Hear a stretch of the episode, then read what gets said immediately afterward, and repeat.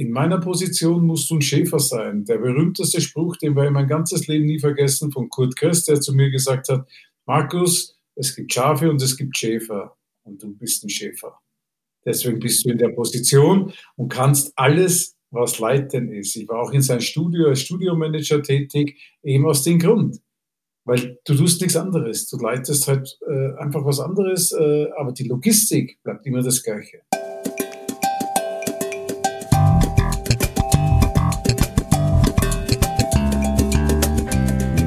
Schön, dass ihr heute da seid. Hier ist Rüdiger Strattner in seiner Position als der Erntehelfer.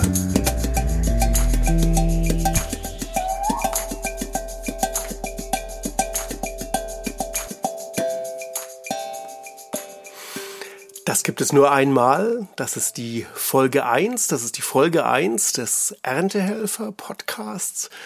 Und ich hätte mir keinen schöneren Gast und tolleren Gast wünschen können als Markus Fumolo, der es gerade schon hervorragend auf den Punkt gebracht hat, was sein Selbstverständnis in der Position des Stage Managers ist.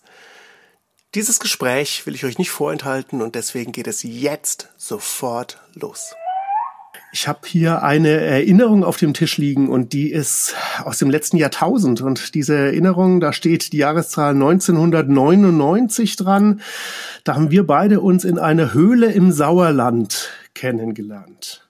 Genau. Ich bin da hingefahren mit einer LKW-Ladung voller Kerzen und noch vielem anderen Dekokram. Und du hattest eine ganz andere Position da. Und ich finde es total schön als Einstieg, einfach mal direkt in die alten Zeiten zu gehen und mal zu hören, was haben wir denn da eigentlich gemacht und was hast denn du eigentlich gemacht bei dieser Produktion? Ja, ich war damals mit Enzo Vollmer, der der Production Manager von Fanta 4 war, zusammen. Ich war der Stage Manager und mein Job war halt einfach die Organisation in der Höhle. Ich kam gerade auch von einem anderen Job aus Berlin. Äh, soll ich das erzählen? Ja, auf jeden Fall, auf okay. jeden Fall. Ja, kam aus Berlin, habe da irgendwie ein Jubiläumskonzert der Band Karat gemacht, wo Peter mhm. Maffay, für den ich ja 30 Jahre gearbeitet habe, quasi der Special Guest war und auch der Ausrüster der Veranstaltung. Und wir waren quasi die technischen Umsetzer für die Band Karat. Und ja, und dann bin ich halt im Zug gestiegen von Berlin nach in Sauerland, genau, zu, nach Hagen in Sauerland, gefahren, ja. zum Enzo Vollmer, weil ich habe in meinem Leben noch nichts von der Palverhöhle gehört, weil es auch so ein bisschen für mich so Niemandsland ist, da oben im Sauerland. Als Österreicher vor allem, äh, haben wir ja andere Alten. Und ja, und dann waren wir da in der Höhle und hatten ein wunderschönes Konzert mit der Band Fanta 4 wo sich ja keiner im Vorfeld vorstellen konnte, dass man überhaupt ein Sitzkonzert mit einer Hip-Hop-Band machen kann. Mhm. Wo A, mhm. die Band sitzen muss, was eine Vorgabe von MTV ist. Ein Thomas Deher, der sehr hippelig ist, ja auch eine Herausforderung war. Mhm. Und auch halt für uns die Umsetzung. Wir hatten ja nicht Bedingungen wie in einer normalen Halle, dass wir Hängepunkte haben, Strom, äh, es war einfach eine Höhle, eine nackte Höhle mhm. und das Lichtdesign von Gunter Hecker war einfach alles am Boden und die Höhle illuminieren. Mhm. Und du mhm. hast dann noch diverse Deko-Sachen eingebaut, das halt einfach das ganze Ding halt einfach aufgefrischt hat und einfach ein Konzert, was im Publikum absolut angenommen wurde. A, sitzend und B, halt auch ein komplett anderes Licht- und Sounddesign. Und es ist eine unglaublich tolle DVD dabei entstanden. Also die Absolut. steht hier bei mir im Büro. Äh, das ist äh, fantastisch eingefangen worden. Also das kann ich absolut empfehlen, sich ja, diese. Aufzeichnung anzuschauen. MTV Unplugged Fanta 4. Eins, weil die haben es ja, wie ich mitgekriegt habe, ein genau. zweites Mal nur gemacht, wo ich aber nicht mhm. weiß, wie das geworden ist, was die da gemacht haben, ob das Copy-Paste war von der ersten, das weiß ich ehrlich gesagt nicht mehr. Habe seitdem mhm. auch äh, für Fanta, glaube ich, gerade ein paar Shows noch gemacht. Mhm. Du erwähnst den Gunter Hacker. Ich fand's ganz irre, dass letzten Endes wegen der fehlenden Hängepunkte gab es doch diese Heliumballons, die dann in der Decke ja. waren. Und es gab zwei Vorstellungen. Eine Vorstellung, wo praktisch die, der Heliumballon drin war und praktisch von genau. oben ja auch nochmal so ein diffuses Licht gemacht hat. Und dann gab es das Ganze ja nochmal ohne, damit man auch mal Schüsse in die Höhle hat machen lassen. Und da finde ich, äh, trifft sich dann ja immer Filmproduktion und Rock'n'Roll, dass man im Endeffekt das alles genau. so zusammenpackt, dass später das Ganze halt auch einfach eine tolle Übertragung wird. Ja, MTV brauchte die Heliumballons, um quasi ein Frontlicht, sprich ein Licht in den Gesichtern der Musiker zu bekommen, weil halt mhm. einfach alles am Boden war. Äh, ich glaube, wir haben so mit so Pressluft-Genies gearbeitet, auch, glaube ich, waren drinnen. Dann haben wir halt die Höhle illuminiert mit äh, Animationen und so, aber es war halt quasi die Band relativ im Dunkeln, was natürlich für Kamera tödlich ist. Mhm, mhm. Der Kamera braucht halt immer Frontlicht, äh, ich weiß nicht, wie, glaube in der Fachsprache heißt das Aufhelllicht für die Gesichter. Mhm. Das war auch so eine Diskussion mit den MTV-Jungs, kann ich mich nur erinnern. Ich fand äh, die äh, MTV-Produktion hochprofessionell. Ich kann mich daran erinnern, dass ja dort von MTV jemand so eine Einführungssicherheitsunterweisung dann gemacht hat, bevor das mit dem Publikum anfing, weil es war ja sehr speziell. Es gab ja nur den Haupteingang und so einen ganz, ganz schmalen Nebenausgang letzten Endes. Aber ich hatte damals schon das Gefühl, dadurch, dass wirklich alle Leute mit an Bord geholt wurden, fühlte sich das sehr sicher an letzten Endes. Absolut, also das war absolut, auch hochprofessionell gemacht. Das war ja auch eben, wie du sagst, eben ein Eingang in die Höhle und das war's dann. Das heißt mhm. aber, die Leute saßen ja, ich glaube, wenn ich mich richtig erinnere, gab es drei Blöcke. Und quasi der hintere Block musste ja quasi bis zum Eingang flüchten, hatte aber mehr oder weniger die Bühne oder den Block 2 oder 1 als Hindernis. Mhm. Also mhm. nach Sicherheitsbestimmungen, ich glaube, heute wird es so auch gar nicht mehr genehmigt werden als öffentliche mhm. mhm. Veranstaltung. Ja, ja. Aber war auf jeden Fall ein ganz toller Einstieg auch, dass wir uns damals kennengelernt haben. Genau. Und ich war da noch im Deko-Bereich unterwegs und äh, ja, es war echt klasse. Ja, dann hast Im du ja Nachhinein. Mhm. Ja, Entschuldigung. Sprich aus. Nee, aber dein Werdegang hatte ja quasi dort auch, äh, nehme ich an, den Startschuss begonnen für deine mhm. Karriere, die du später eingeschlagen hast, ja.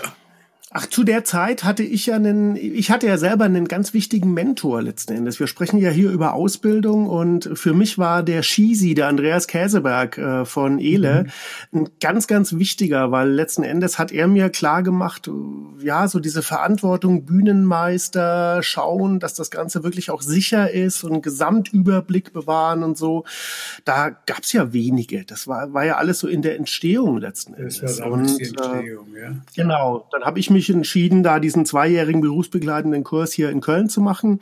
Und ja, wie du richtig sagst, ab 2000 im Endeffekt habe ich dann angefangen, erstmal sechs Jahre lang in Angestelltenverhältnissen und dann selbstständig zu arbeiten.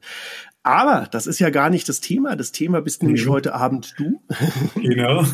und äh, was mich tierisch gefreut hat, und da können wir jetzt chronologisch sogar noch weiter zurückgehen. Äh, kürzlich hast du in Social Media diesen fantastischen Falco-Link äh, von der, ich weiß gar nicht, Bayerischer Rundfunk war es, oder? Wer hat diese Reportage damals gemacht? ORF. ORF. Österreichisches ah, ja. Fernsehen. Ja. Österreicher, was? Erzähl doch einfach mal, weil das ist natürlich auch nochmal ein ganz anderer Schnack. Äh, also wir packen übrigens in die Show Notes ja den Link zu diesem äh, ORF-Beitrag, damit man auch später die Chance hat, sich das mal anzuschauen. Absolut okay. sehenswert. Wirklich ein Zeitdokument. Und ich fände schön, wenn du uns ein bisschen erzählst, äh, ja. wie ihr damals gearbeitet ja. habt, was du da gemacht hast. Bitte nochmal, das habe ich akustisch nicht verstanden. Du warst gerade eingefroren dass du äh, uns einfach erzählst, was ihr damals gemacht habt und ähm, wie diese Produktion so lief in der Vorbereitung für die Falco-Tournee. ich würde jetzt vielleicht sogar ganz am Anfang anfangen, dass ich quasi als ganz junger Bursche mit 16 Jahren das erste Mal, äh, ich komme aus Wien, ein, quasi den inneren Kern von Wolfgang Ambros kennengelernt habe. Also so hm. inner Circle, wie sagt man. Und so ging eigentlich meine Karriere los. Also ähm, habe da eigentlich als 16-Jähriger immer wieder so ein bisschen vorbeigeschaut bei denen, so äh, einfach Interesse gehorcht, was machen die so und ja, 1980 stand auf einmal der Soundmann und der Besitzer von der Wiener Firma, das war For Music, die hat alle Bands gemacht haben in Österreich, vor mir und sagt, ob ich jemanden wüsste, der beim Wolfgang Ambros da so ein bisschen die Instrumente hinstellen kann. Ja, habe ich genau eine Sekunde überlegt. Wolfgang Ambros war der Hero, das war der Bruce mhm. Springsteen von Österreich. Mhm. Und habe ich gesagt, ja, steht vor dir. Und mhm. Mein erstes Konzert war in Augsburg, Wolfgang Ambros, Headliner für 28.000 Leute. Also Headliner heißt, der als letzter am Abend spielt, mit namhaften Vorbands, unter anderem äh, Frank Zapper, ja. Creole the Coconuts, Ideal, Trio. Und Wolfgang Wahnsinn. Ambros hat da gespielt. Vor. Ja. Und am nächsten Tag Nürnberg, Zeppelinfeld. Jeder, der das Nürnberger Zeppelinfeld kennt, eine mhm. Wahnsinnskulisse. Mhm. Da spielt er da vor 40.000. Ich war gerade mal 18 Jahre alt. Mhm. So war mein Einstieg in das Business. Und danach kam man halt im Folgejahr halt diverseste Tourneen mit den ganzen Österreichern wie Reinhard Fendrich, den ich vom Anfang an begleitet habe, nachdem er seinen Bandwettbewerb gewonnen hat. Mhm. Äh, Ludwig Hirsch, äh, Georg Danzer, Supermax, auch eine bekannte österreichische Band, international. Da waren wir auch in Jamaika beim Regisance Splash als erste weiße Band, durfte er da ah. spielen. Mhm. Ja, und dann war natürlich auch Falco dabei. Falco, aber man muss auch dazu sagen, der österreichische Dialektmusik, die ging ja bis 1984 bis zum sogenannten Weißwurst-Äquator, den wir Rhein-Main-Grenze genannt haben. Der Main war die Grenze. Ja. Und das war ja quasi auch die Homebase der österreichischen Liedermacher. Aber mhm. das war auf einmal auf dem Schlag aus. Ja, und dann 84 kam ja Falco mit dem Kommissar, da hat man dann so die ersten Spuren uns gesammelt im Live-Business mit Falco. Und 86 kam ja die große Tournee, die Emotional, glaube ich, hieß sie, die Welttournee, mhm. ähm, die dann ja quasi mit Rock Me Amadeus eben Falco zu einem Superstar, Weltstar katapultiert hat. Ja, und wir hatten da die erste internationale Produktion, weil wir mhm. hatten Very Lights, was ja damals eine Sensation war. Mhm. Very Lights aus Dallas, Texas kamen die Gerätschaften. Da waren drei Techniker mit. Wir hatten, glaube ich, 32 Lampen. Wenn da mal 18 oder 16 gespielt haben, waren wir happy. Sonst wurden die in geheimen Kabuffs repariert. Mhm. Dann die Firma LSD hatte Licht gemacht. Das ist heute PRG, die größte mhm. Company in den 70er, 80er Jahren, die ja mit Sex Pistols angefangen haben. Light and Sound Design aus Birmingham und Rocksound ja. aus Hannover hat mhm. den Ton gemacht, was ja auch die angesagteste Company war, mit Scorpions ja auch schon um die Welt gereist. Da war der Markt noch in der Entstehung, ja. Das äh, ja. waren wirklich die, die, die Wurzeln. Mhm. Das waren die Wurzeln des Rock'n'Rolls, also beginnende. Und ja, wir waren ziemlich zusammengewürfeltes Team. Die Wiener, die Hannoveraner, die Engländer und die paar Amis, die da dabei waren. Und die Wiener halt immer lustig und die Hannoveraner immer sehr ernst, streng, die ja natürlich mhm. auch mit dem Dialekt nichts anfangen konnten. Wo ist mein Puma-Level? Hast du das gesehen? Konnte natürlich Hannoveraner gar nichts damit anfangen. Aber es hat mich wahnsinnig äh, geprägt und war für mich dann auch der der Sprung nach Hannover, dass ich nachdem ich aus Japan zurückgekommen bin mit Falco, äh, zwei Monate später, nicht einmal zwei Monate, zwei Wochen später nach Hannover gezogen bin, weil ich für die Band Michael Schenker gearbeitet habe, was ja ah. mhm. der Bruder von Rudolf Schenker ist, die Band mhm. UFO hatte und dann Michael Schenker Group, die dann später zur McAuley Schenker Group wurde. Mhm. Das war ja die Homebase Hannover und da war für mich halt komm doch nach Hannover, du bist ja auch Monitormann, damals hatte ich noch Monitor gemacht. Kannst du bei Roxand immer arbeiten und äh, außerdem äh, Michael Schenker beschäftigt dich eh das ganze Jahr. Mhm. Ja, und so habe ich als 25-Jähriger den Sprung nach Hannover gewagt und bin dann nach Hannover gezogen, was natürlich als Wiener ein ziemlicher Kulturschock war. Ja, absolut, ja.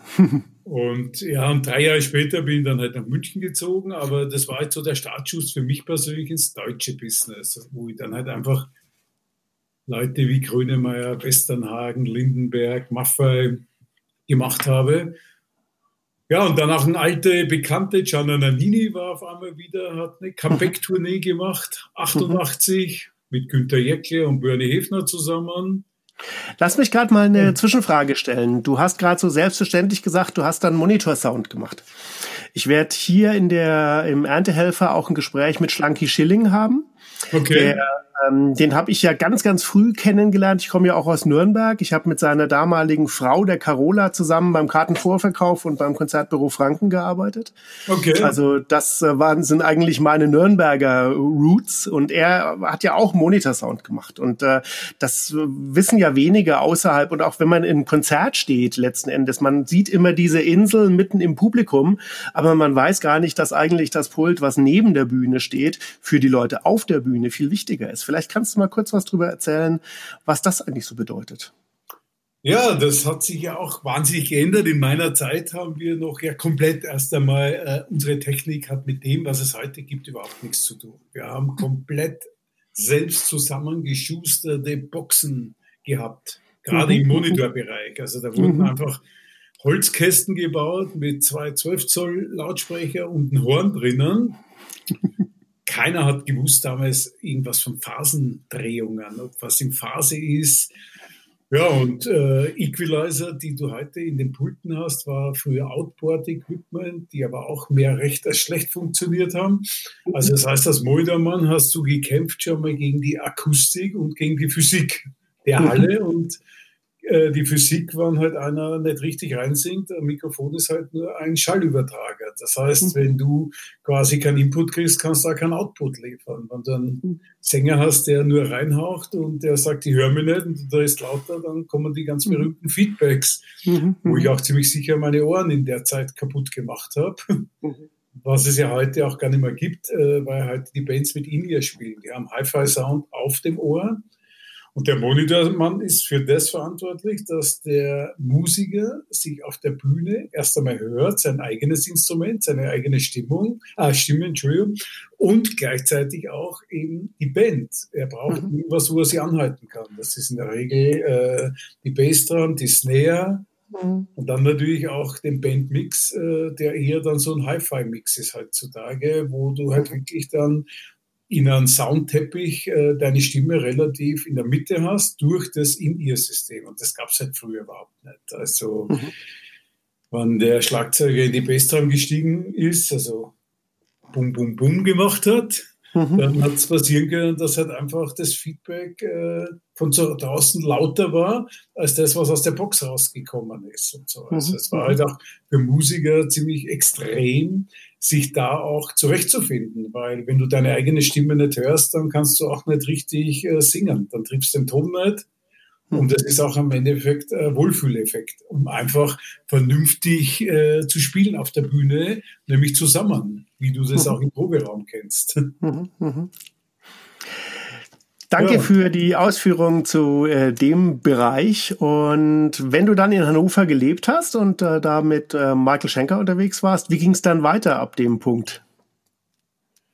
Ja, da habe ich mich ja dann mittlerweile durch Falco, da hat, also bei Falco habe ich am Anfang Monitor gemacht, wie man auch in den Videos sehen kann. Mhm. Aber dann kam der berühmte Kurt Kress, also die Schlagzeuglegende der Welt, spielte mhm. bei Falco den Kurti, äh, den Falco immer schon haben wollte, aber Kurti hat so eine Forderung gestellt, ich hätte gerne einen eigenen Techniker, einen sogenannten Schlagzeugtechniker, weil mhm. ich Trigger viel, das heißt, ich habe ein paar Computer hinter mir, mit dem ich Sounds erzeuge, indem ich auf eine Trommel haue.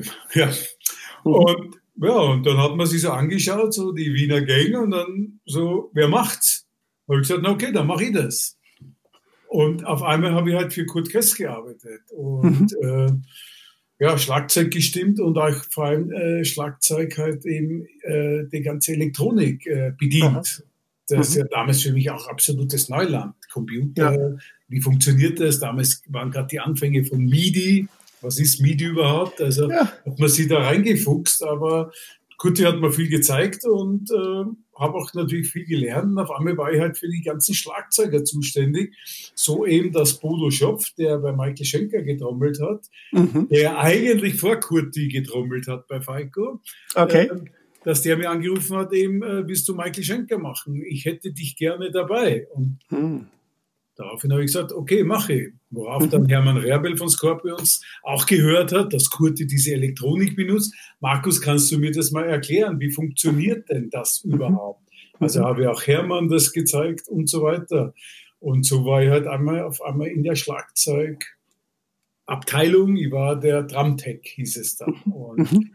Eigentlich war ich heilfroh, dass ich aus der Monitorschiene raus bin, weil als Monitormann ist man immer der Buhmann. Das heißt, mhm. wenn irgendwas Du kannst es niemals allen recht machen, ja. Richtig. Und wenn der Musiker den Einsatz bei dem Song verpasst, dann ist nie der Musiker schuld, sondern der Moldermann. Ich habe die Hi-Hat nicht gehört, ich habe Keyboards nicht gehört, deswegen habe ich meinen Einsatz verpasst. Genau. Da genau. habe ich gedacht, super, das ist jetzt der Absprung, könnt es mir alle gern haben, ich gehe jetzt einen anderen Weg. Ja, und äh, so ist es halt äh, passiert und auf einmal hat halt Kurti bei äh, Peter Maffei gespielt und so bin mhm. ich zu Peter Maffei gekommen, weil Kurti mich da haben wollte unbedingt. Also er hat mhm. gesagt, ich möchte unbedingt halt eben, wenn ich bei dir spiele oder bei euch spiele, dass der Markus mitkommt. So bin ich halt äh, zu Peter Maffei gekommen und die Tour drauf wurde ich gefragt, ob ich mir so vorstellen könnte, so Stage Manager zu machen. Und ich so, oh, das ich mir nicht zu, weil es war damals eine große Produktion. Ich glaube, es waren acht LKWs, was damals ja. groß war, 1990. Mhm. Aber ich habe gesagt, hm, aber ich bin halt reingestoßen worden und habe es geschafft. Und seitdem bin ich in der Produktionsschiene. Das heißt, mhm. Abteilung Stage Management. Und da bin ich bis heute tätig, bis der mhm. Lockdown kam. Ja, ja. Und genau da würde ich gerne einhaken, nicht beim Lockdown, sondern beim Stage Manager, weil ähm, das ist natürlich auch noch mal was, äh, wo was viele schon gehört haben. Äh, ich habe schon erlebt, dass Leute äh, Stage Manager betitelt wurden, die man als allerliebstes als erste wieder aus der Halle geprügelt hätte. Und ähm, deswegen habe ich einen wahnsinnigen Respekt vor jemanden, der diesen Job vernünftig macht. Und ich denke, du machst ihn total vernünftig und kannst ihn bestimmt auch hervorragend beschreiben. Wenn du jetzt dann angefangen hast, das war ja dann 90 diese Maffei-Geschichte, versuch doch mal zu skizzieren für jemanden, der vielleicht noch nie sich mit dieser Position beschäftigt hat. Äh, was kommt denn da alles rein für den Stage Manager? Naja gut, das beginnt einmal damit, dass es ja grundsätzlich einen Production Manager gibt, der die komplette Tour technisch vorbereitet. Das heißt, der ist quasi das Backoffice, sitzt im Büro der Production Manager und dann gibt es einen Stage Manager. Das heißt, der geht als erster in die Halle und Schaut sie mal dann an, die Halle. Ist alles so, wie wir es bestellt haben? Ist die Bühne da? Ist keine Bühne da? Sind die Ladewege frei? Der nächste Punkt ist die örtlichen Helfer. Sind örtliche Helfer da? Sind sie mhm. vollzählig da? Was ja mittlerweile auch nicht immer so ist. Dann gehen die LKW-Türen auf und dann kommt Tonnen an Material aus dem LKW, was verteilt werden muss. Und das ist der mhm. Job des Stage Managers. Also ich würde es mal behaupten, ich kenne fast jede Kiste, die an mir vorbeirollt und kann mhm. sie auch jeden LKW oder jeder Bühnenposition zuweisen. Das heißt, ich, nachdem ich in der frühen Halle war, mir überlegt habe, wo ich welche Departments unterbringe, weil es gibt ja jetzt noch die, seit Jahrzehnten kann man ja schon fast sagen, die Variante, dass wir eine Rollbühne mit haben. Das heißt, da wird quasi das Licht oder das Rigging vom Boden aus aufgebaut und erst wenn das Licht oben ist oder die LED-Wände oben sind, wird die Bühne runtergerollt. Das heißt, die Bühne wird am anderen Ende der Halle aufgebaut. Das heißt, eine große Halle, wie sie die meisten Leute kennen, wie zum Beispiel die Eishallen, haben halt einfach mal 30 mal 60 Innenraum. Und das kann dann ganz schön klein werden, wenn man eine mhm. Rollbühne hat und viel Material mit hat. Also das mhm. heißt, man spielt Tetris. Mhm. Das ist mein Job, das Material für jeden anzurichten, dass wenn die Techniker im Stundentakt von den diversesten Gewerken kommen, dass sie ihr Material übernehmen kann. Mhm. Was halt dazu kommt, ist, dass ich von jedem Gewerk meistens den Gewerkeleiter schon mit mir habe. Auch im Stundentakt kommen die immer weiter, äh, der dann auch eben schon weiter vorsortiert, das, was ich eben grob angerichtet habe. Dass er mhm. zum Beispiel die Traversen noch einmal in die richtige Position bringt, den seinen Lichttechnikern vorbereitet, dass sie gleich zum Arbeiten beginnen können, wenn sie Arbeitsbeginn haben. Mhm.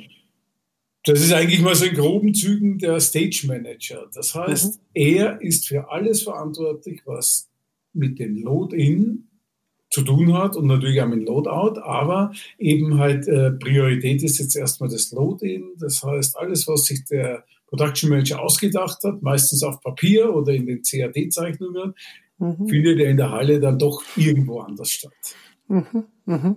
Weil da noch der Müll steht von der vorigen Veranstaltung oder eben die Local Rigging Firma da ihre ganzen Motoren und Stahlseile hin äh, drapiert hat, sodass man mit den ganzen Traversen nicht durchfahren kann oder die berühmte Köln Arena, wo es die Seitentüren ist. Alles, was höher als 2,20 Meter ist, kriegst du nicht durch die Türen. Ja, kommst ja, aber hinten nicht mehr rein, weil alles voll Stahl ist. Oder wenn du eine Center Stage spielst, ist das Mundloch zu, weil da die Tribüne ist.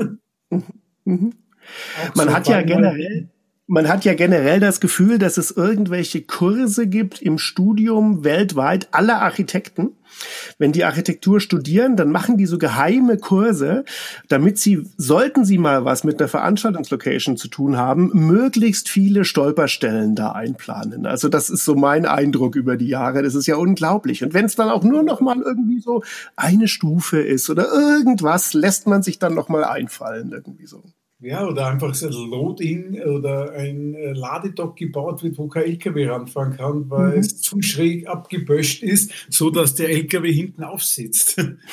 also so Kleinigkeiten. Oder eben, dass man vergisst eben, dass in der Halle, wo äh, 10, 15, 18.000 Leute Kapazität sind, dass halt da keine zwei Trailer-Produktionen kommen, sondern mal 20 Trailer. Und dass mhm. man vielleicht auch für diese ganzen LKWs, die das Material bringen, auch Lagerkapazitäten für Leergut hat. Mhm. Auch ein gern vergessenes Ding in den Hallen, dass man zum Beispiel eben äh, nicht weiß, wo man äh, drei Ladungen Material an Leerkisten unterbringen kann. Zum Glück ist das alles eh weniger geworden. Es gibt ja mittlerweile Containertraversen, das heißt, das sind die Lichttraversen, wo die Lampen eingebaut sind. Früher war eine Traverse, die muss zusammengeschraubt werden und dann wurden aus den Kisten die Lampen genommen und drangehängt werden. Also das heißt, wir haben doppeltes Volumen transportiert als heute, weil mhm. wir äh, auch dann noch diese Kisten hatten, die wir verklappen mussten, also sprich lagern mussten, während die Veranstaltung ist darf natürlich nicht in einem Fluchtweg stehen, muss aber am Abend so schnell wie möglich wieder in die Halle mhm. und äh, logistisch auch in der richtigen Reihenfolge, weil mhm. ich brauche die Kisten, die zu der Traverse gehören und nicht die zur übernächsten Traverse gehören. Also das heißt, so wie ich sie quasi mir äh, nach der Show wieder reinhole, so sollte ich sie auch vor der Show wegklappen. Mhm. Dass ich mhm. nicht das halbe Lager. Und wie gesagt, es gibt heute Hallen, die haben glatt mal vergessen, weil der Architekt sie nicht A interessiert hat oder B es nicht in seinen Wissens- und Dunstkreis reinfällt. Und dann gibt es auch noch, was ich immer wieder höre, dass sich Leute involvieren wollen und die Architekten sagen, ja, ja, Dummschwätzer, hm. ich weiß eh besser. Genau, genau. Also man hört den Rat nicht der Leute. Ich habe ja hier als Erntehelfer auch so ein bisschen dieses Augenmerk auf, was müsste ich mitbringen, sollte ich Interesse dran haben, auch mal sowas zu machen. Und da würde ich gerne nochmal auf diese Tetris-Geschichte eingehen, weil da habe ich einen unglaublichen Respekt vor. Ähm, du spielst ja nicht Tetris auf einem Display. Wenn du als Stage Manager in, in so einer Halle stehst, du hast ja äh, 360 Grad um dich rum lauter verschiedene Displays. Du kriegst mit irgendwie sowas, dass die Hängepunkte gar nicht sind, wo sie sind, dass nicht richtig angeladen werden kann, dass äh, kein keinerlei äh, Catering vorbereitet ist, dass es eben nichts gibt fürs Leergut und du musst aber alles am Laufen halten. Also letzten Endes musst du dich ja auch darum kümmern, dass alle diese Dinger nicht eskalieren. Und da habe ich einen Mörderrespekt vor. Also ich glaube, wer da in diese Position geht, braucht einfach auch eine ah, diese perfekte Mischung aus Durchsetzungsvermögen einerseits, aber ein Stück weit auch einfach diese, ähm, dieses in sich ruhen, damit man, damit man da nicht total eskaliert. Weil es bringt ja, ja auch nichts, wenn dann einer mit einem Baseballschläger durch die Massen rennt. Also ich glaube, das Allerwichtigste ist halt einfach A, die Erfahrung. Ich bin mhm. heute nach 40 Jahren der Meinung, ich lerne jeden Tag dazu. Jeden mhm. Tag, jede Halle ist eigentlich eine Herausforderung, obwohl man es wie seine besten Tasche kennt. Mhm. Aber das Allerwichtigste ist halt A, dass man wirklich bereit ist, aus Fehlern zu lernen. Und ich bin der Meinung, jeder darf Fehler machen, aber es sollte man halt nur einmal machen. Aber er soll da auch was mitnehmen. Und mhm. ich bin sicher auch nicht makellos, perfekt. Ich mache sicher in manchen Augen oder in vielen Augen der Leute Fehler, aber ich gebe halt immer mein Bestes. Und dafür ist es halt so, dass ich halt einfach immer schaue, wie kann ich für das komplette Konstrukt die beste, ich kann es niemandem recht machen. Ich kann nur für die Gesamtproduktion denken. Jeder in sein Department denkt immer nur für sich. Der Ton denkt für sich, das Licht denkt für sich, das mhm. LED denkt für sich. Ich muss aber für alle denken. Mhm. Weil ich muss einfach A, der Produktions- gegenüber und der Künstler gegenüber ist es wichtig, dass um 8 Uhr das Licht ausgeht. Das heißt, mhm. ich muss einfach für alles eine Lösung finden. Mhm. Aber ich muss es für mich auch alles richtig machen. Das heißt, mhm. ich habe für die Ecke, was weiß ich vorgesehen, dass man da die Backline hinmacht, weil ich sie da am schnellsten habe. Ich brauche die Backline-Cases als erstes, weil das ist das Erste, was von der Bühne muss, weil wenn das nicht mhm. geht, kann das Licht nicht runterfahren oder die Bühne nicht rollen oder, oder, oder. Das mhm. heißt, das sind alles Erfahrungswerte, die man halt einfach sammelt im Laufe der Jahre. Aber ich mhm. glaube, das Allerwichtigste ist halt einfach, den Übersicht zu haben. Und das hat man oder hat man, glaube ich, nicht. Mhm, mhm. Und wir haben einen Bereich jetzt nur einmal ganz kurz touchiert, das ist wirklich der Loadout. Ich kann mich dran erinnern, ich habe viel Helfererfahrung, also ich habe schon irgendwie so diese ganzen äh, Helferjobs auch gemacht. Und äh, dann stehst du morgens um vier halt einfach, der letzte LKW ist voll, aber nicht nur die Laderampe ist voll, sondern äh, die halbe Halle gefüllt irgendwie, weil letzten Endes die von den Trackern wusste keiner so richtig, es hat aber auch keiner ganz genau klar äh, vorgegeben, wann was wohin muss muss. Ähm, die spielen zwar back-to-back, aber du hast das Gefühl, die üben das jede Nacht neu im Endeffekt, den ganzen Scheiß da überhaupt wieder reinzukriegen.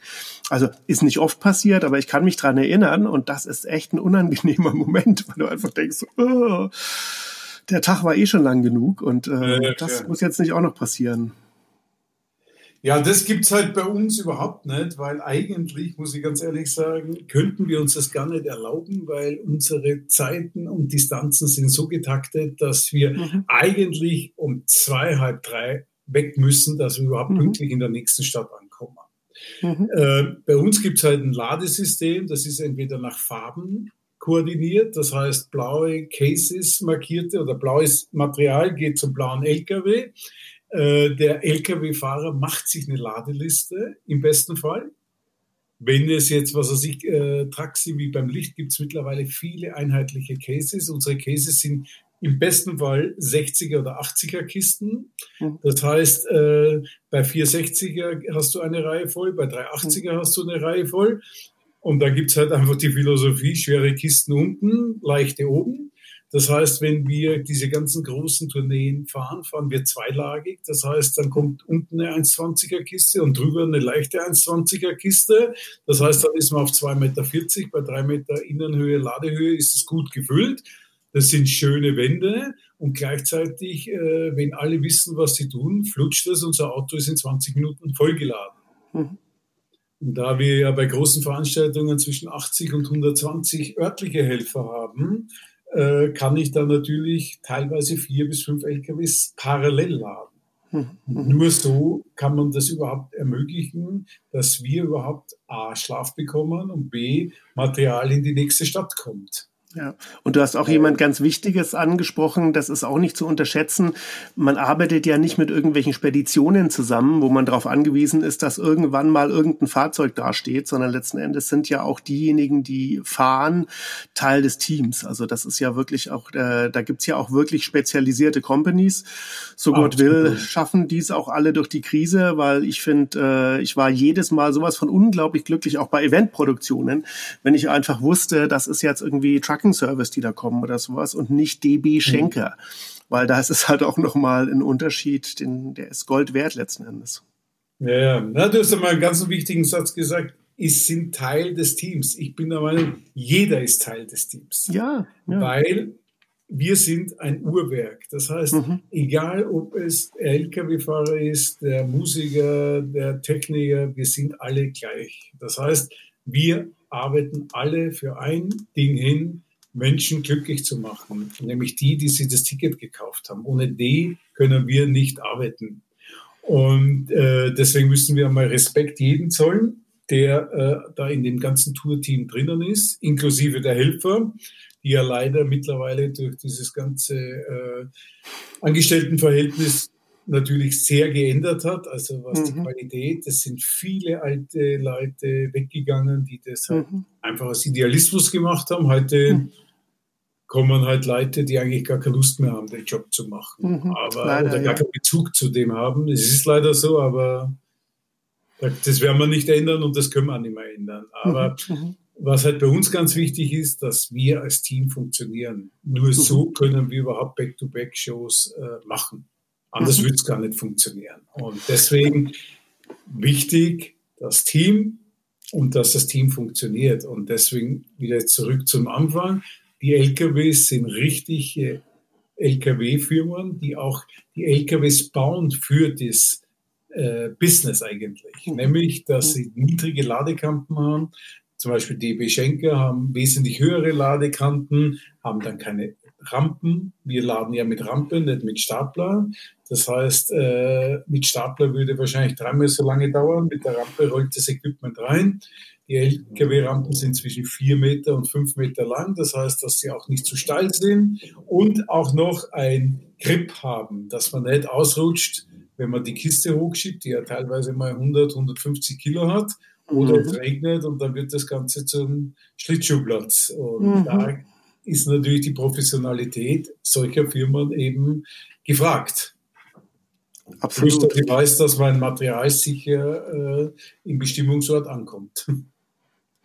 Ich meine, das ist auch, äh, wo wir bei der Jobwahl vorhin was schon mal waren und die richtigen Leute in der richtigen Position. Es muss in deiner Position auch jemand sein, der genauso denkt, dass er einfach sagt, ey, wir sind alle zusammen ein großes Team. Da bringt's nichts, einen Spezialisten sitzen zu haben, der zwar fantastisch planen kann, aber im Endeffekt das Ganze halt nicht in die Köpfe der Leute reinkriegt und äh, auch nicht mitfühlt letzten Endes. Ja, hörte ich auch schon sowas, was er sich in der Eventbranche gibt's viele Präsentationen, wo den Kunden was präsentiert wird, wo man sich eigentlich gar nicht überlegt, wie man das umsetzt. Oder ich habe mal was von einer äh, Snowboard-Veranstaltung äh, gehört, wo man vergessen hat, dass Schnee schmilzt in einer ja. Halle.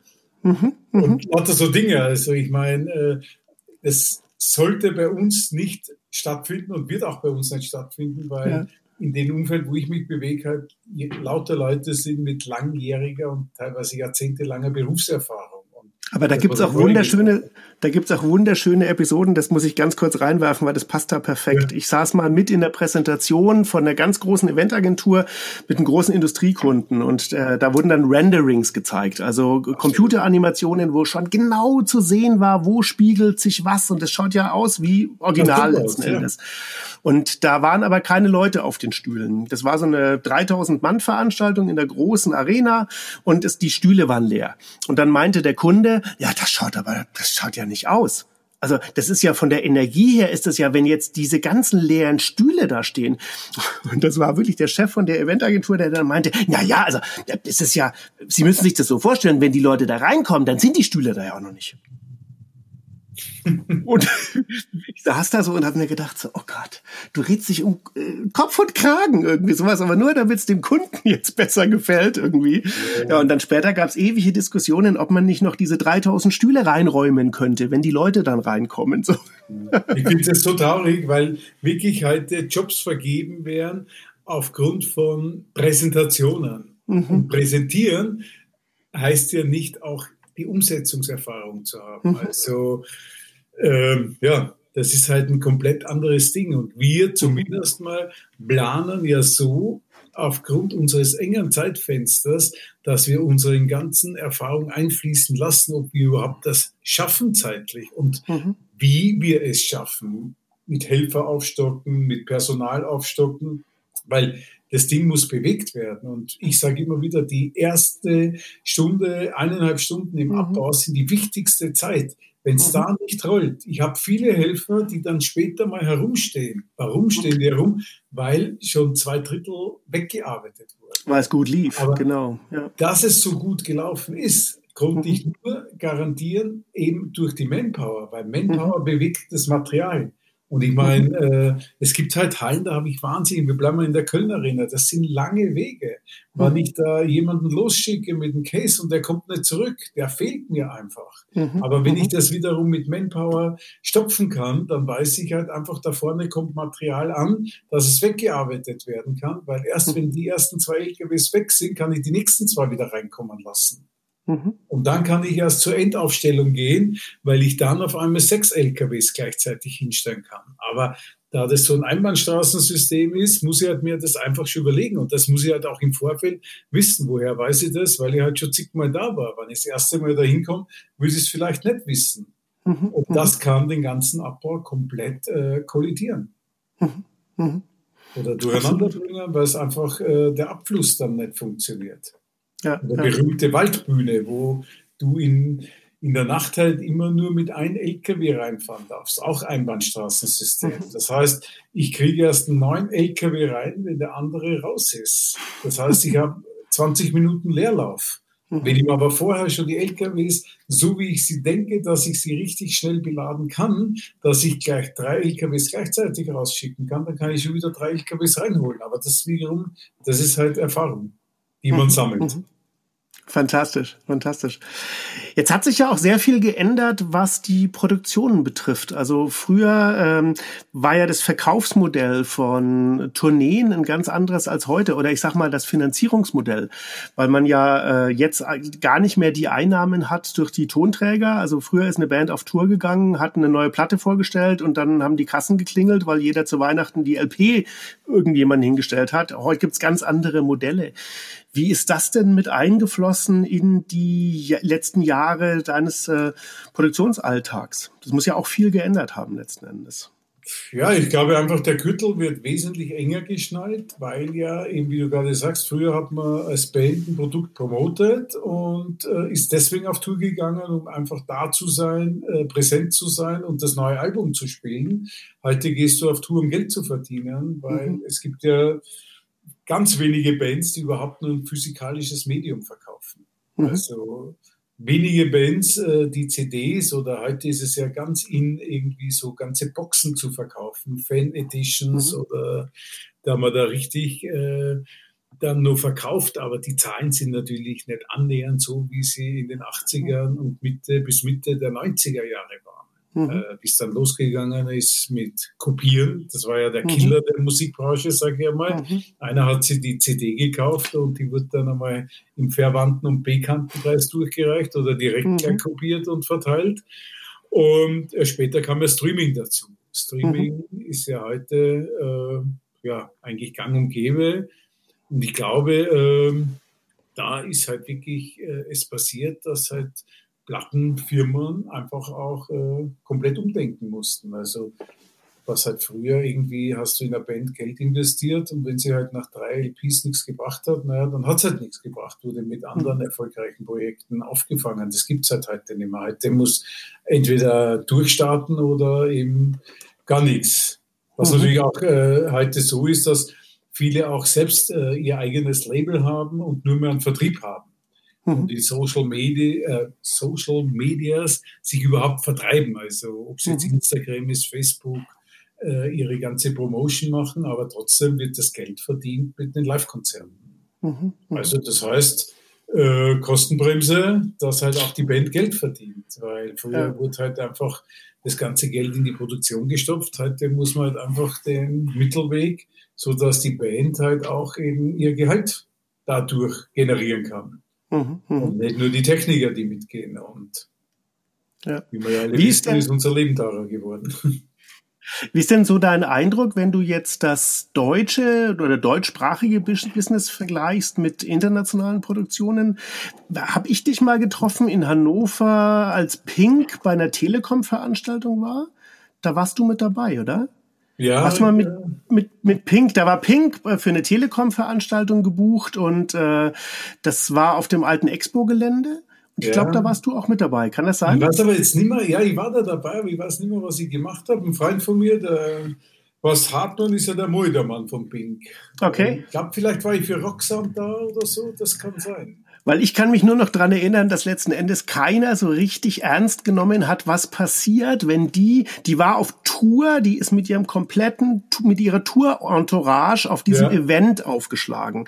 Die Idee war gut, dass man praktisch sagt, okay, man bucht jetzt einen Abend diese Künstlerin und nur den Telekom-Gästen wird jetzt im Endeffekt so ein ganzes äh, Konzert gegeben. Aber wie sie dann aufschlug am späten Vormittag oder die ersten Leute, war halt nicht klar, was das dann auslöst. Und äh, das ja, fand ich damals unglaublich interessant. Ich war da für diese Rosenblatt-Regengeschichten nur da, irgendwie sowas, und konnte mir das so in Ruhe von der Seite aus anschauen. Und es war dann auch ein fantastischer Abend letzten Endes. Aber das äh, war schwierig, das alles so ineinander zu bringen. Und äh, wie, wie sind denn die internationalen Produktionen? Was würdest du denn sagen? Naja, international ist halt ein ganz anderer äh, Aufbau. Ich meine, ein internationaler Künstler macht, was er sich 150 bis 300 Shows. Mhm. Das heißt, er hat ein äh, Budget, das er durch 150 Konzerte teilt. In Deutschland, ein deutscher Künstler, speziell wenn er Deutsch singt, spielt halt einfach in Deutschland ein bisschen äh, Österreich, ein bisschen Schweiz. Das heißt, er kommt mhm. vielleicht maximal auf 30 Konzerte. Mhm. Das heißt, er kann einmal seine Produktionskosten durch 30 teilen. Mhm. Dementsprechend ist halt auch, was er sich gerade, wir sehen das bei den ganzen Bühnenaufbauten, Set genannt äh, wie die Sets sind. Die haben halt einfach mhm. geschweißte Sets, die nur der Band gehören. Die werden für die mhm. Band geschweißt. Das kann sich eine deutsche Band in der Regel kaum leisten, mhm. weil durch 30 geteilt, du kannst dann auf der nächsten Tour nicht mehr mitnehmen, weil dann heißt es ja, oh, das ist wie beim letzten Mal. Das ist ja die gleiche mhm. Show. Mhm. Also äh, haben wir komplett da eher die Bremse angezogen. Mhm. Aber international würde ich jetzt nicht sagen, dass wir denen hinterherhinken. Also ich will mhm. jetzt mal sagen, dass deutsche Techniker international gesehen auch sehr angesehen sind, weil äh, sie einfach gewissenhaft sind. Also gerade mhm. in Amerika, glaube ich, auf das große Land gibt es mehr Flachpfeifen als bei uns. Absolut, absolut. Also und ich finde es immer noch. Ein Erlebnis, Nina Hagen hatte so eine All-Star-Band und wir waren damals die drei Backliner, die wollten die alle mitnehmen, weil sie haben einen Service von uns bekommen, den kennst du in Amerika nicht. Mhm. Der Gitarrist war bei Whitney Houston, der hat gesagt, der muss jeden Tag gegen seinen Gitarrentechniker ankämpfen, weil der seinen Job haben wollte, als Beispiel. Mhm. Mhm. Und äh, da sind wir, glaube ich, wesentlich mehr Dienstleister, obwohl man das ja eigentlich den Amerikanern immer nachsagt. Aber was jetzt diese ganze äh, personelle und technische Dienstleistung betrifft, äh, haben wir, glaube ich, einen sehr, sehr guten Ruf in der Welt.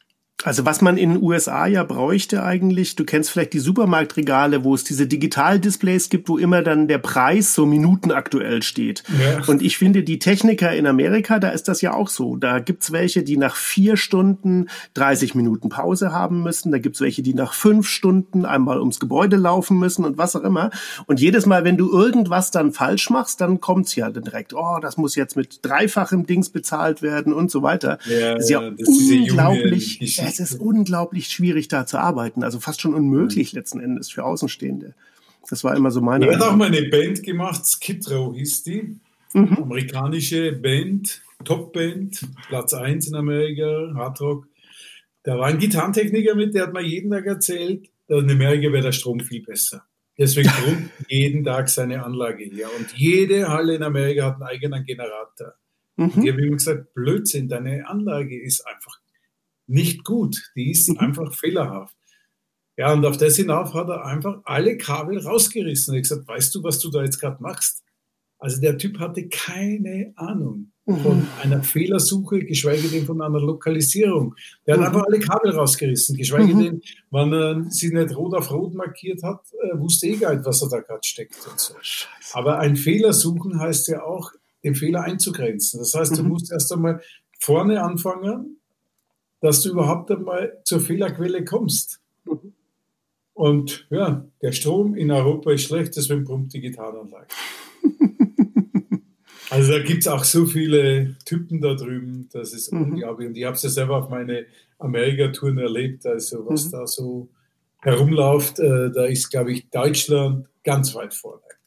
Es gibt aber auch äh, tolle Dienstleister. Also wenn man Tate zum Beispiel absolut, sieht, die, absolut, ja, die haben ja in den 70ern schon angefangen, sich wirklich jetzt über Sachen Gedanken zu machen. Da war das ja hier noch gar kein Thema letzten Endes. Und, äh, aber schon ich auch, davon aus, aus finanziellen Ich meine, wer kauft mhm. in Deutschland sowas ab?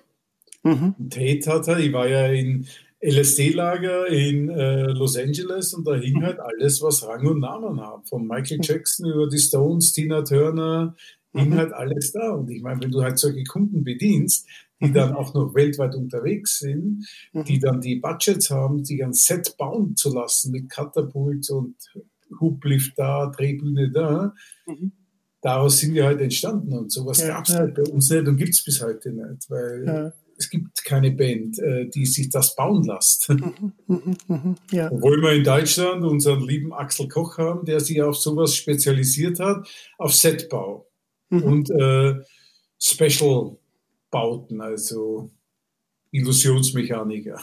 Ach ja, und ich würde sagen, wenn man sich jetzt anschaut, was zum Beispiel Udo Lindenberg auf seinen letzten Tourneen gemacht hat, ähm, das ja. war ja echt fett. Also das, das Reinfliegen und alles und so ganz, ganz toll. Also da muss ich ja, ja wirklich sagen, da habe ich eh einen Mörderrespekt vor, weil er ja, glaube ich, auch einfach das, auch wieder der Teamgedanke. Er hat seine Familie und der schaut halt irgendwie sowas, dass er das alles am. Laufen. Es ist seine Familie und er hat Spaß, jeden Tag auf die Bühne zu gehen. Mhm, mhm. Wunderbar. Ein Künstler, der so denkt, das Beste, was da passieren kann. Der auch solche Sachen möchte. Ja, ja. Ich möchte durchs Stadion fliegen. Mhm. Ja. Man wird ja momentan total wehmütig, egal was man sieht. Kürzlich habe ich ein YouTube-Video gesehen, da stand John Lennon mit Chuck Berry auf der Bühne und die haben beide in ein Mikrofon gesungen. Und ich habe richtig Gänsehaut gekriegt und habe mir gedacht, ihr müsst beide sterben. Oh Gott, ihr werdet euch infizieren. und da merkt man, wie verdreht man schon ist in der Wahrnehmung irgendwie nach den paar Monaten, wo wir jetzt hier gerade diese Probleme haben. Ja, und es ist einfach halt momentan schade, ähm, wo wir gerne ja. auch einfach mal zu der aktuellen Situation noch kommen können. Irgendwie sowas. Äh, ich krieg immer so mit, dass du, glaube ich, wirklich für dich äh, beschlossen hast, du nutzt das einfach, um dich äh, an den richtigen Punkt zu bringen, gerade, oder? Das ist richtig. Ich habe ja letztes Jahr, was ja heute in zwei Wochen, haben wir ja den 31. Januar, hatten wir mit Adel Tawil unsere letzte Show in Wien. Mhm. Wir haben uns alle verabschiedet mit, wir sehen uns im Sommer auf den Open-Air-Bühnen. Leider, wie wir jetzt wissen, haben wir nicht den, das Jahr definiert, in welchem Jahr wir uns sehen und auf welcher Bühne wir uns sehen. Ähm, ja, und ich habe mir dann eigentlich so ein bisschen Auszeit, weil ich auch äh, im Jahr davor relativ viel auf Tour war, wollte zu Hause bleiben, weil anschließend wäre dann Udo Lindenberg gekommen und Pur hätte dann äh, Unplugged auch gemacht, ein Album mhm. aufgenommen, die äh, Aufzeichnung gemacht für MTV. Dann die ganzen Festivals im Sommer. Also hatte ich mir eigentlich zwei Monate Pause gegönnt und dann kam der Lockdown. Mhm. Ja, und dann... Ähm, ja, habe ich mich auch noch in dem Fall von meiner Partnerin getrennt, von meiner langjährigen, mhm. weil wir uns einfach, ja, mal so richtig auf den Sack gegangen sind. Oder es kommt dann eins zum anderen in so einer Situation. Äh, mhm. Wir haben uns einfach halt einfach äh, in die Haare gekriegt, äh, mhm. weil wir einfach gemerkt haben, es funktioniert nicht. Äh, wir passen anscheinend nicht zusammen, was wir vielleicht immer überspielt haben in der Zeit Markus kam rein, Markus ging wieder raus, mhm. drei Wochen später war er wieder weg. Für drei Wochen, drei Monate, äh, je nachdem, welche Tour ich gemacht habe. Ja, dann noch äh, zwei Kinder, Homeschooling, pubertierendes Mädchen. Also es ist einfach eskaliert und ich bin dann ziemlich bald ausgezogen und muss aber sagen, auch in ein relativ tiefes Loch gefallen. Äh, mhm. Äh, weil ich habe ja auf einmal gesehen, ich bin äh, arbeitslos, beziehungslos, obdachlos, weil ich mehr oder weniger in mein Büro gezogen. Also meine Wohnung war als Büro gedacht und äh, war eher so die Rumpelkammer, Büro. Und äh, ja, und auf einmal hat, hatte ich keine Perspektive. Und bis ich dann halt einmal aufgestanden bin und gesagt habe, Markus, jetzt bist du 59, äh, wenn du so weitermachst, wirst du keine 60. Ich hatte äh, zwei Jahre davor einen Stand bekommen. Ähm, habe ich gesagt, du musst jetzt was machen. Du kannst hier mhm. nicht sitzen und äh, den Kopf im Sand stecken. Und habe angefangen zum Fahrradfahren. Ich wohne an der Isar, ich wohne mitten in der Stadt in München. Die Isar, Deutsche Museum, ist gerade mal drei Minuten weg von mir und war stolz auf meine ersten fünf Kilometer, die ich gefahren bin.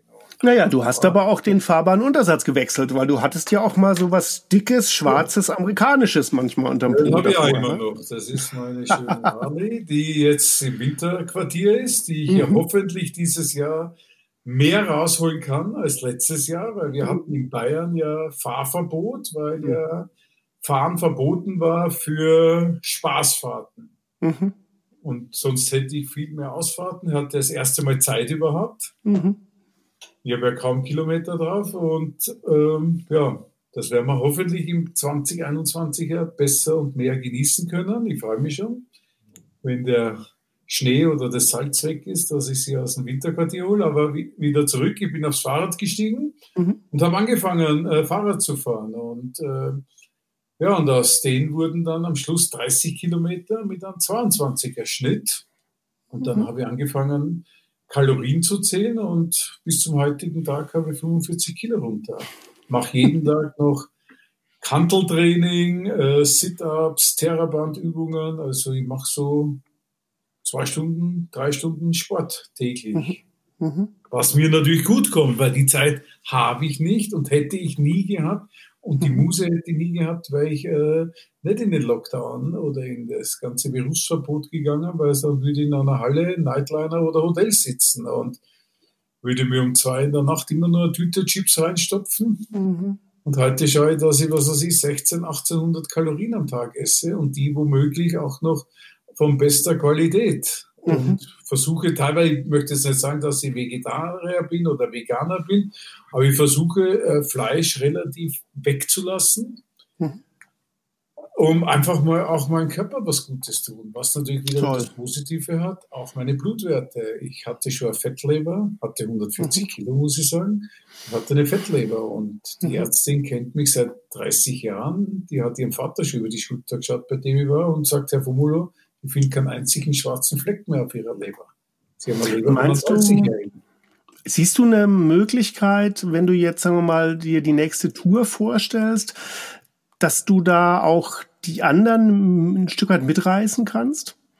Weil es wäre jetzt ja schade, wenn letzten Endes du in einem Umfeld äh, da ähm, wärst, wo, wo, wo da irgendwo als Außenseiter wärst oder wie auch immer und sowas. Und ich glaube ja letzten Endes, wenn man die Leute wirklich ähm, vorsichtig da mitnimmt, dass da bestimmt einige dabei wären, auch, äh, auch selbst auf Tour das ein bisschen anders alles anzugehen. Also mir persönlich schwebt eh vor, ich würde gerne das, was ich jetzt die letzte halbe, dreiviertel Jahr erlebt habe, würde ich ja gerne der Welt da draußen auch weitergeben. Weil ich bin mhm. der Meinung, ich bin das beste Beispiel, dass es klappt. Ich habe mhm. keinen Personal Trainer gehabt, ich habe keinen Ernährungsberater gehabt.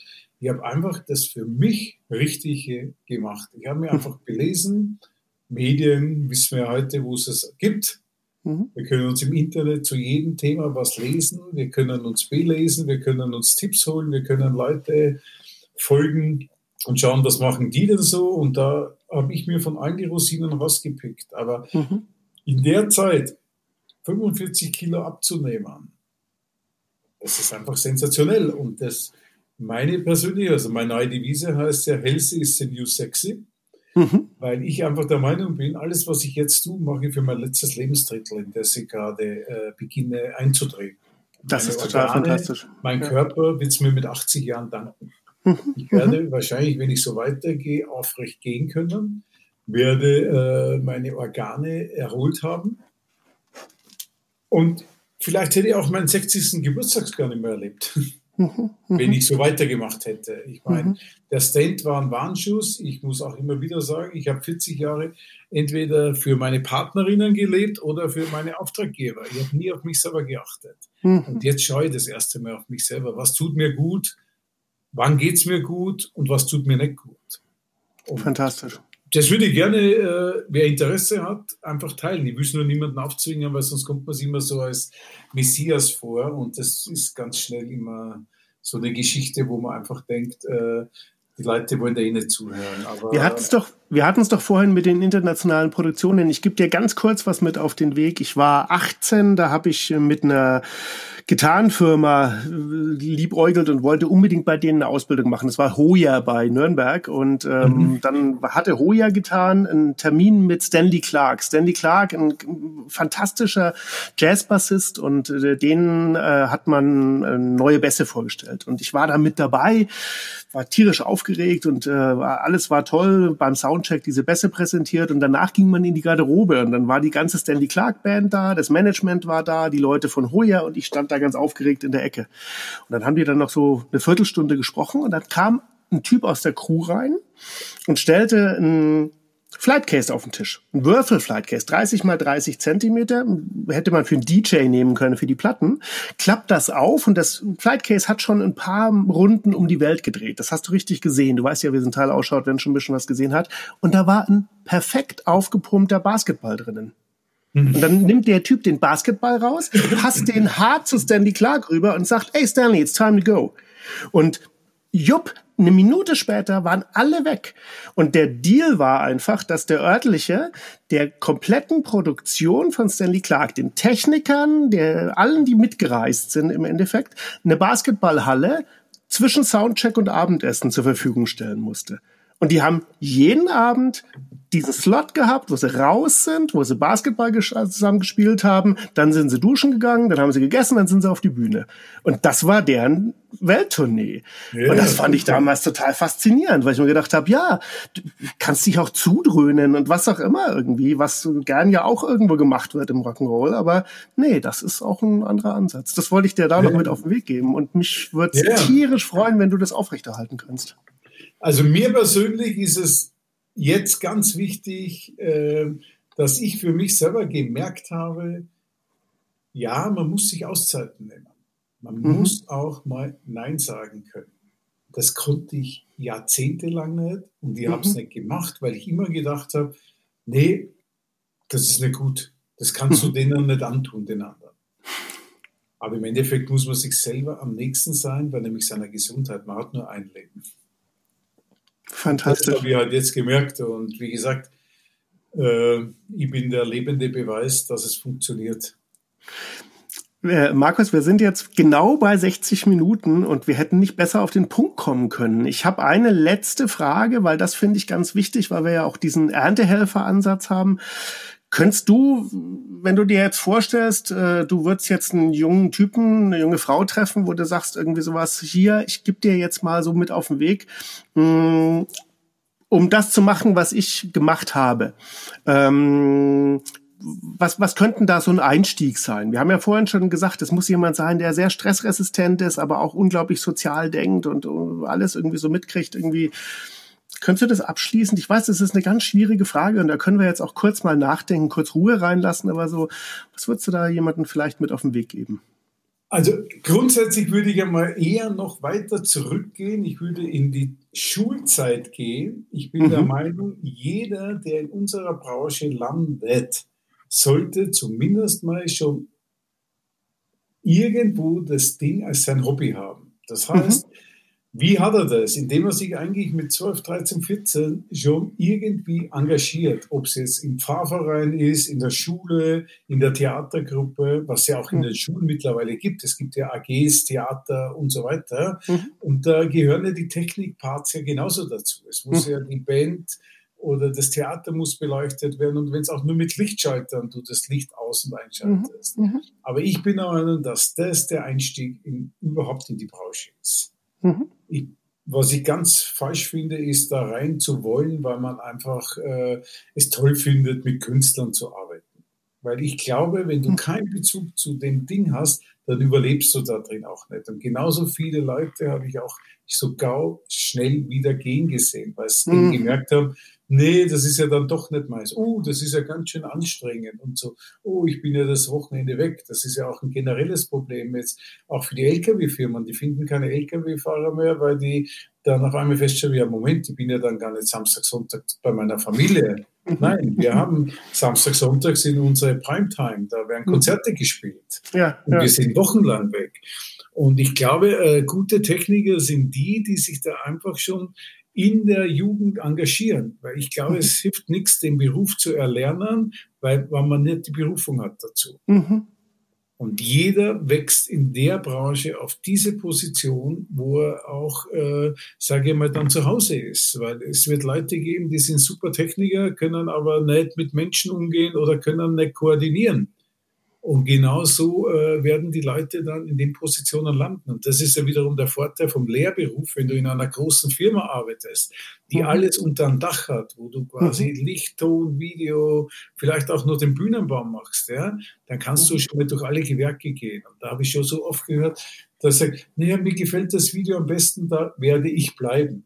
Mhm, mh. Genauso gibt es aber immer wieder den einen oder anderen oder die eine oder die andere, wo du schon siehst, das sind Checker, das sind Macher. Mhm. Und da komme ich jetzt zu mir zurück. In meiner Position musst du ein Schäfer sein. Der berühmteste Spruch, den ich mein ganzes Leben nie vergessen, von Kurt Köst, der zu mir gesagt hat, Markus, es gibt Schafe und es gibt Schäfer. Und du bist ein Schäfer. Deswegen bist du in der Position und kannst alles, was leiten ist. Ich war auch in seinem Studio als Studiomanager tätig, eben aus dem Grund weil du tust nichts anderes. Du leitest halt äh, einfach was anderes, äh, aber die Logistik bleibt immer das Gleiche. Wir sind total auf den Punkt gekommen. Der Erntehelfer dankt dem Schäfer für das, was wir jetzt äh, zusammen ernten konnten. Das war ein unglaublich wertvolles Gespräch und äh, herzlichen Dank für deine Zeit und ich wünsche dir alles, alles Liebe und Gute. Es hat mich Super. tierisch gefreut, die Zeit mit dir verbringen zu können und das ist äh, Danke dir, ja, dass ich da sein durfte. Klasse. Ja, super. Bis bald. Tschüss. Also, mach's gut, Rüdiger. Ciao. Na, wer bis jetzt äh, zugehört hat, wird sich nicht wundern. Das konnte es noch nicht sein. Und äh, so ging es noch weiter. Also gibt es hier eine erste Zugabe. Ja, und ich war gerade mal 19 Jahre alt. Da hatte ich meine erste internationale Erfahrung. Und zwar haben wir in Wien den berühmten Peter Wolf, der bei Frank Zappa gespielt hat, der mit der Zappa oder Teile der Zappa Band eine Band hatte, die hieß Wolf Wolf, international natürlich. Äh, und wir hatten die Ehre, in Wien im Praterstadion im Vorprogramm der Rolling Stones zu spielen. Und da hatte ich das erste Mal, nachdem ich ja wirklich von zusammengeschustertem Material kam, auf einmal richtiges professionelles Equipment gesehen. 60 Meter breite Bühne. Mick Jagger hatte Monitorboxen, das hatten wir als PA-Boxen, hatte er vorne bei sich liegen. Ja, und ich durfte da Monitor machen und hatte das erste Mal richtig amtliches Equipment. Das heißt, du hast dann den Regler gedreht und bist mal drei Schritte zurückgegangen, weil es so laut war. Und ja, und das Highlight des Tages war, Peter Wolf hatte einen roten Bösendorfer Flügel. Die renommierte Firma Bösendorfer, immer in Schwarz, hat einen roten Flügel für Peter Wolf gemacht. Peter Wolf, eine Legende, der ihn bei Zappa gespielt hat, der später dann Produktions, äh, Produktions, äh, Produzent war von Welthits wie Night Shift von den Commodores oder Weng Chang hat er produziert. Also der hat in LA einige Top 10 oder Top 1 Produktionen gehabt. Ja, und die Stones sind so abgefahren auf dem Flügel, dass sie unbedingt auf dem Flügel spielen wollten. Mhm. Und das war halt auch so ein Erlebnis, wo ich das erste Mal so richtig reingerochen habe. Und danach bin ich wieder zurückgegangen in die kleine österreichische Soundschmiede, wo wir halt einfach auf kleinsten Equipment in Hallen gespielt haben und Stones, das war ja damals meines Wissens auch die erste Tour, die gezeigt hat, wir können auch äh, draußen Monster-Shows abliefern. Mhm. Ich glaube, die Steel Wheels hieß die Tour damals. Glaube ich, bin mir jetzt nicht sicher. Müsste ich googeln. Mein allererstes großes Konzert, da war ich 16, äh, war Stones im Olympiastadion. Und alle meine Kumpels, wir haben in Nürnberg gelebt damals, haben dann Monate vorher auch gesagt, ja, wie geil, da fahren wir alle zusammen hin, um es kurz zu machen. Ich war am Schluss der Einzige. Ich bin dann alleine mit 16 mit der Mitfahrgelegenheit äh, nach äh, München gefahren.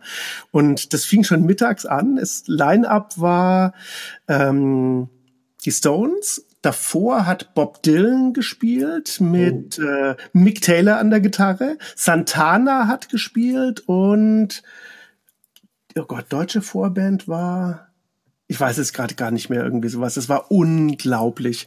Und dieser dieser Tag in München mit 16 war spätestens der Moment, wo wo es um mich komplett geschehen war. Also das war ein fantastischer du, Moment. Musst in das Business.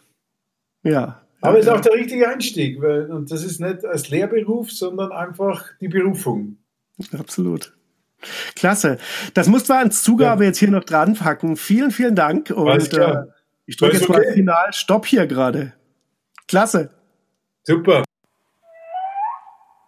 Ja, ja, final Stopp. Wenn ihr wüsstet. Der Abend ging noch äh, ziemlich lang. Und ich äh, mache noch einen Ausschnitt hier dran. Und äh, dann sind wir erstmal fertig für heute. So, das ist dann die zweite Zugabe. Ja, da hatte ich noch eine äh, Geschichte zu einem Werdegang in unserer Zeit. Und zwar mein alter Freund und Kumpel Ian Sasserington aus äh, Manchester, der Koch in einem Club war. Und da war eine Band, die hieß Barkley James Harvest. Und die hat Soundcheck gemacht und der Soundmann ist denen davon gelaufen. Da ist dann der Manager zu Ian gegangen und hat gesagt, ob er sie jetzt Mischpult stellen kann. Und dann sagt Ian, ja geil, ich kann im Kochtopf ein bisschen herum, aber was soll ich hier an den Knöpfen drehen? Ich habe keine Ahnung. Nee, stell dich nur hin, ist alles eingestellt, passt alles, du kriegst das schon hin. Nur, dass die Band jemanden sieht. Ja, am Schluss war er der Co-Produzent der Band. Und ich habe mit ihm Gianna Nannini gemacht, äh, Jennifer Rush, also ein super Soundmann. Mhm. Aber das mhm. zum Werdegang. Bei uns ist früher jeder wie die Jungfrauen zum Kind gekommen, zur mhm. richtigen Zeit am richtigen Ort gestanden und einfach mal gesagt, ja, hier bin ich oder ich bin dein Mann, den du suchst. Ja, ja, ja, ja. ja die vielen Knöpfe. Zuerst hat er an den ähm, äh, Kochtöpfen äh, gedreht also oder seine gespielt. gehabt. ja, ja, Aber hat halt mit seinem Kochlöffel drin herumgewühlt, dass ein gutes Ergebnis rauskommt. Da war mir halt ein Mischpult drehen sollen, wo er keine Ahnung hatte. Aber er hat es geschafft und am Schluss war er der Co-Produzent der Band.